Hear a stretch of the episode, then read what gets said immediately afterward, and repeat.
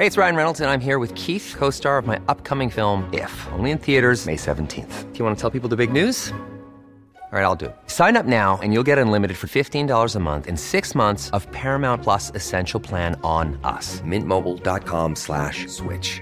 Upfront payment of $45 equivalent to $15 per month. Unlimited over 40 gigabytes per month. Face lower speeds. Videos at 480p. Active Mint customers by 531.24 get six months of Paramount Plus Essential Plan. Auto renews after six months. Offer ends May 31st, 2024. Separate Paramount Plus registration required. Terms and conditions apply if rated PG.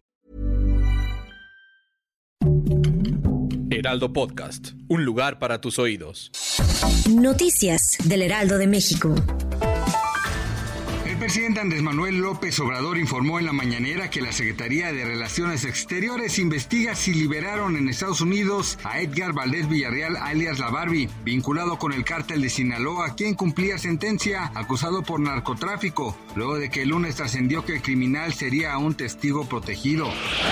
La mañana de este martes fueron encontrados los cuerpos sin vida de dos hombres sobre la avenida Río de los Remedios, a la altura de la colonia San Juan y Guadalupe Ticomán, en la alcaldía Gustavo Los cadáveres de los hombres, cuya identidad se desconoce, presentaron el tiro de gracia y signos de tortura. Asimismo, estaban maniatados de acuerdo con información preliminar.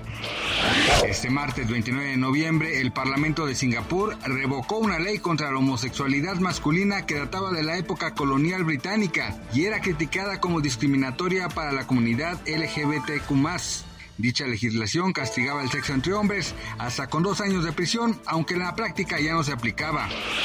El mes de octubre la población ocupada alcanzó una cifra récord de 925.637 nuevos puestos de trabajo, superando por mucho la baja del mes pasado de más de 120.000 empleos, impulsado por una mejora en las expectativas de crecimiento para el cierre de este año, según cifras del Instituto Nacional de Estadística y Geografía.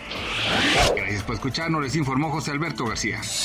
Noticias del Heraldo de México.